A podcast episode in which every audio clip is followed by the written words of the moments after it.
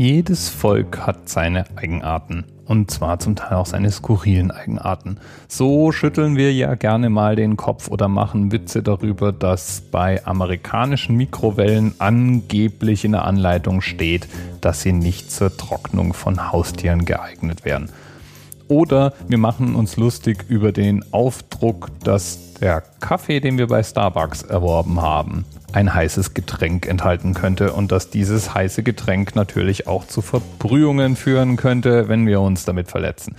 Oder wie wäre es damit, dass Amerikaner ja frei überall Waffen kaufen dürfen und die auch ständig tragen. Und wir wissen es natürlich, gell, wenn man Waffen besitzt, naja, dann benutzt man die ja vielleicht auch mal. Oder wie wäre es mit den Briten? Die fahren ja sowieso auf der falschen Straßenseite. Und wenn das die richtige Straßenseite wäre, liebe Briten, warum dann müsst ihr in London auf die Straße schreiben, in welche Richtung man schauen muss? Hä? Hä? Ist euch auch schon aufgefallen, dass die Leute immer in die falsche Richtung gucken und deswegen überfahren werden, gell? Oder wie ist es mit den Franzosen, mit ihrer Eigenart, jeden Quatsch ins Französische zu übersetzen? Alle total durchgeknallt. Verrückt geworden ist er diese Welt. So ist es. Wie bitte? Bier in Liter humpen? Ja, das ist auch bei uns komisch. Da ist dann auch das Bier zum Schluss so richtig brühwarm, gell, auf die letzte Pfütze da drin. Ach, und überhaupt, diese Literhumpen dann in großen Zelten zu sich zu nehmen mit tausenden anderen Besoffenen, übermäßig lauter Musik, während man von Grillhähnchengeruch eingedampft wird, in seltsamer Kleidung, die wir traditionell nennen, die es aber überhaupt erst seit 120 Jahren gibt. Ja, ja, das ist eine seltsame Eigenart. Stimmt schon. Und es gibt noch eine seltsame Eigenart bei uns. Und die ist ungefähr genauso bescheuert wie die Amerikaner mit ihren Schusswaffen. Nämlich, dass wir auf der Autobahn keine Geschwindigkeitsbegrenzung haben. Jetzt springen natürlich die Sportfahrer und die ADAC-Fans und die Autobildleser alle auf und rufen, aber das ist sowieso nur bei drei Prozent der Straßen der Fall. Und das stimmt natürlich. Die meisten Straßen, auch die Autobahnen, sind von irgendwelchen Geschwindigkeitslimitierungen betroffen. Aber trotzdem, theoretisch ist es bei uns erlaubt, so schnell zu fahren, wie das Auto es hergibt, wenn es keine dieser Beschränkungen gibt. Und das macht was mit unserem Kopf. Wenn es nämlich theoretisch maximal erlaubt ist, alles aus der Maschine rauszuholen, dann fahren die Leute gefühlt auch sonst eher am Limit. Und wie viel Stress das ist, kann jeder mal gerne selber ausprobieren. Einfach mal den nächsten Urlaub etwas fahrintensiver in zum Beispiel Österreich oder Italien verbringen und dann wieder nach Hause kommen. Ich finde es immer sehr stressig, wieder über die Grenze zu kommen und am deutschen Verkehrswahnsinn teilzunehmen. Dabei fahren ja die Deutschen gar nicht mal grenzenlos schnell. Denn, und das ist der Themenanker für die heutige Sendung, die meisten Fahrzeuge sind bei 250 kmh Maximalgeschwindigkeit abgeriegelt. Das heißt so viel wie theoretisch könnte das Auto deutlich schneller fahren. Im Falle vom Phaeton zum Beispiel würden bis zu 285 Stundenkilometer möglich. Ähnliche Geschwindigkeiten gelten natürlich für ein 5er BMW oder ein Audi A6 und so weiter.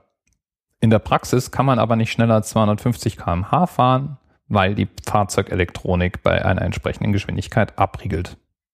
Und das war nicht immer so. In den 80ern gab es schon mal eine Art Wettrennen. Autos wurden immer leistungsstärker, immer sportlicher, in Anführungsstrichen, immer schneller, ohne Anführungsstriche. Und es stiegen die Unfälle und die absurden Nebeneffekte. Spritverbrauch zum Beispiel. Der steigt nämlich nicht linear. Wenn ich 200 Stundenkilometer fahre, dann brauche ich nicht doppelt so viel Sprit wie bei 100 Stundenkilometer oder orientiert an der Drehzahl entsprechend mehr. Nein, das orientiert sich am Luftwiderstand und der Luftwiderstand, der steigt exponentiell. Eine mit 250 kmh dahinschießende Luxuslimousine braucht daher unverhältnismäßig mehr Sprit für dieselbe Entfernung wie ein Fahrzeug, das mit durchschnittlich 120 Stundenkilometer durch die Landschaft rollt. Unfälle sind natürlich auch bei 250 kmh aufwärts eine ganz andere Hausnummer als bei 120 kmh. Und zwar ganz einfach deswegen, weil mit steigender Geschwindigkeit die Wahrscheinlichkeit sinkt, dass ich ein einmal außer Kontrolle geratenes Fahrzeug auch wieder eingefangen bekomme. Deswegen ist es auch schon länger so, dass Versicherungen, wenn man mehr als 180 Stundenkilometer auf der Uhr hatte bei einem Unfall, von einer Teilschuld ausgehen.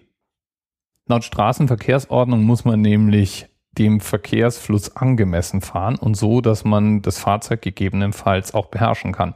Und jenseits der 180, da kann man schon mal argumentieren, dass das mit dem Beherrschen vielleicht nur noch in unserem Kopf, aber nicht mehr in der wirklichen realen physikalischen Welt der Fall ist. Doch nochmal zurück zu den 250 kmh, bei denen in der Praxis abgeriegelt wird. Das geht zurück auf eine Selbstverpflichtung, der sich alle namhaften großen Automobilhersteller in den 80er Jahren freiwillig unterworfen haben. Diese Selbstverpflichtung wurde jetzt nicht unbedingt eingegangen, weil die Automobilhersteller solche Menschenfreunde sind, sondern im Endeffekt wurde dem Gesetzgeber vorgegriffen. Der hätte ja sonst am Ende noch radikaler eingreifen können. Das wollen wir ja alle nicht. Wir wollen ja schließlich auf den deutschen Autobahnen mit 250 fahren dürfen, oder? Und dann gibt's da noch ein ganz handfestes finanzielles Argument. Denn Fahrzeuge, die schneller als 250 kmh unterwegs sind, brauchen ganz andere Fahrzeugbereifung, ganz andere Sicherheitstechnik und auch zum Teil extra verstärkte Rahmenkonstruktionen und so weiter. Die Hersteller haben also im Endeffekt ein praktikables Limit festgelegt, ein Limit, in dem die Fahrzeuge sowieso schon konstruiert waren. Und das Hintertürchen, das war auch gleich schon drin. Denn natürlich gab es einmal Sportfahrzeuge, die dieser Selbstverpflichtung nicht unterlagen, also ein Porsche oder ein Ferrari etc., die fahren nach wie vor so schnell, wie die Kiste hergibt. Und dann gab es eben auch noch werkseigene Tuning-Verfahren, mit entsprechendem Preisschild dran. Für 1500 Euro Aufpreis zum Beispiel kann ich mein Mercedes SLK entriegeln lassen. Da kommen dann andere Reifen drauf, wahrscheinlich wird ein kleines Software-Update eingespielt und et voilà, mein Auto fährt über 270 Sachen. Na, wenn das mal nicht toll und erstrebenswert ist. Sportlich Autofahren ist ja schließlich auch so eine Art Menschenrecht. Ich finde, wir sollten mal versuchen, das endlich in unsere Verfassung eintragen zu lassen, damit auch wirklich niemand mehr herkommen kann und uns dieses Recht streitig machen. So. Themenpate der heutigen Sendung war Jörn Haarmeister auf Twitter.